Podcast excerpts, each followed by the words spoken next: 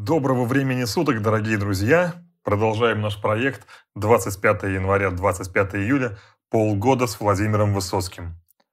Сегодня в нашем выпуске вы можете послушать две очередные стилизации под очень модные в то время блатные песни. Первый из них вновь шуточная сцена ревности недалекого, но очень сильного вора. Он даже недавно головой быка убил. Часто встречается мнение, что эта песня посвящена будущей второй жене поэта Людмиле Абрамовой, с которой он как раз познакомился в том 1962 году на съемках фильма «713 просит посадку». Действительно, Людмила Абрамова, еще будучи студенткой, считалась первой красавицей в ГИКа. Нельзя не отметить и очень выразительный и красивый взгляд этой замечательной женщины, которому можно, не стесняясь, отнести первые строчки песни. «У тебя глаза как нож, если прямо ты взглянешь, я забываю, кто я есть и где мой дом. А если косо ты взглянешь, как по сердцу полоснешь, ты холодным острым серым тесаком.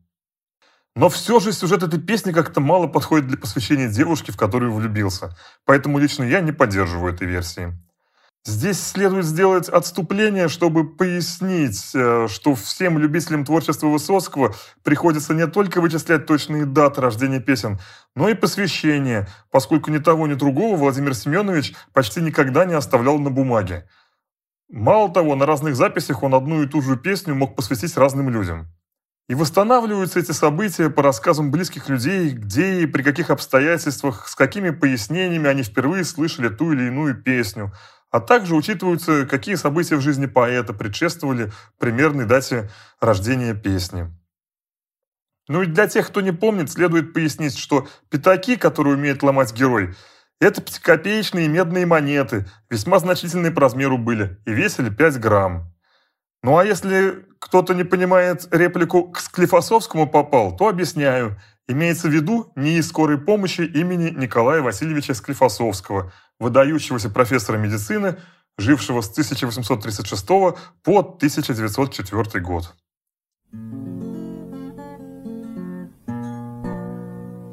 У тебя глаза как нож, если прямо ты взглянешь, Я забываю, кто я есть и где мой дом. А если кост ты взглянешь, как по сердцу полоснешь, Ты холодным, острым, серым тесаком. Я здоров, к чему скрывать, я пятаки могу ломать, Я недавно головой быка убил. Но с тобой жизнь коротать, не подковы разгибать, А прибить тебя морально нету сил. Вспомни, было ли хоть разок, чтоб я из дому убег? Ну, когда же надоест тебе гулять? С грабежу я прихожу, язык за спину заложу И бежу тебя по городу шукать. И я все ноги исходил, велосипед себе купил, Чтоб в страданиях облегчение была. Но налетел на самосвал, с Клифосовскому попал, Навестить меня ты даже не пришла. И хирург седой старик, он весь обмяк и как-то сник. Он шесть суток мою рану зашивал, а когда кончился наркоз, стало больно мне до слез. Для кого ж я своей жизнью рисковал? Ты не радуйся, змея, скоро выпишут меня, Отомщу тебе тогда без всяких схем. Я тебе точно говорю, в острую бритву навострю И обрею тебе нахал совсем. Вторую песню сложно отнести к стилизации. В ней нет явной иронии, а главный герой сродни герою песни «Город уши заткнул». Он на все сто уверен в своей правоте, в своем исключительном праве распоряжаться чужими жизнями. Над ним стоит один лишь закон, но именно воровской закон. И этот герой свято чтит его и заставит чтить любого. Собственно, сама песня и посвящена этим понятиям.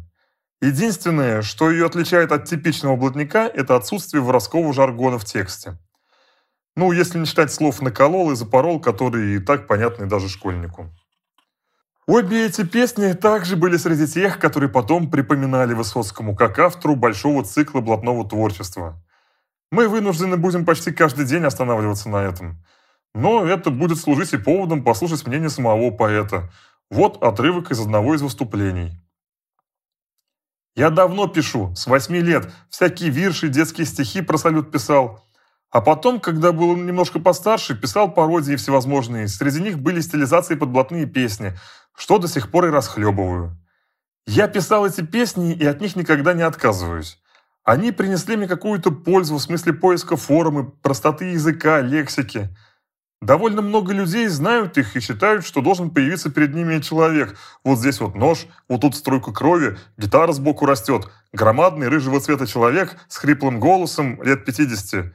Но это все неправда. Были ко мне такие претензии, что вульгарная манера исполнения... Да ерунда все это. Не важно, кто как исполняет, в какой форме. Важно что. И интересно это людям или нет. Я в деле, и со мною нож, и в этот миг меня не трожь, а после я всегда иду в кабак. И кто бы что ни говорил, я сам добыл и сам пропил, и дальше буду делать точно так. И кто бы что ни говорил, я сам добыл и сам пропил, и дальше буду делать точно так.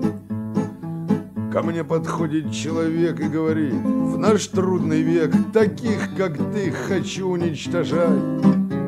А я парнишку наколол, не толковал и запорол, и дальше буду так же поступать. А я парнишку наколол, потолковал да запорол, а дальше буду так же поступать. Ты хочешь просто говорить, Садись со мной и будем пить, мы все с тобой обсудим и решим. Но хочешь, если так, как он, у нас для всех один закон, и дальше он останется таким. Но если хочешь так, как он, у нас для всех один закон, и дальше он останется таким.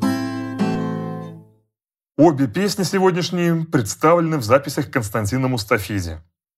Константин Панайотович Мустафиди не имеет отношения ни к театру, ни к кино, ни к музыке. Он простой радиоинженер.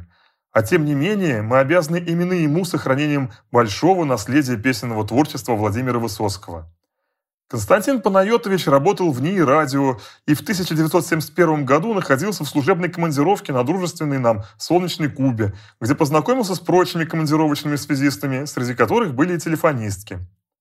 Там он и познакомился с Людмилой Орловой, которая тоже станет героиней одного из дней этого проекта. Заметив внушительную коллекцию записей Высоцкого у Константина Панайотовича, она сказала, что может его познакомить с автором, так как уже несколько лет была знакома с Высоцким. И по возвращении в Москву исполнила свое обещание. Так как Константин Мустафиди был человеком холостым, он все свое свободное время уделял своей страсти. А страстью была музыкальная техника. На этой почве они и сошлись с Владимиром Семеновичем. На деньги, полученные за командировку на Кубу, Мустафизи приобрел себе японский магнитофон «Айва», качество записи которого заметно и значительно превосходило качество записи всей остальной техники, на которую приходилось записываться Высоцкому. Поэтому, разумеется, они и зачастили друг к другу в гости, хотя, по словам Константина Панайотовича, чаще он к Высоцкому приезжал с техникой и в период с 1972 по 1974 год было записано 285 песен. Это около 90% авторского песенного творчества Владимира Семеновича на тот момент. Таким образом, это самая большая коллекция качественно записанных песен Высоцкого под гитару, в которые вошли песни за первые 14 лет творческого пути. А этот самый магнитофон Айва вы можете увидеть в музее Владимира Высоцкого в Москве. Ну а на сегодня это все. Я прощаюсь с вами. До завтра.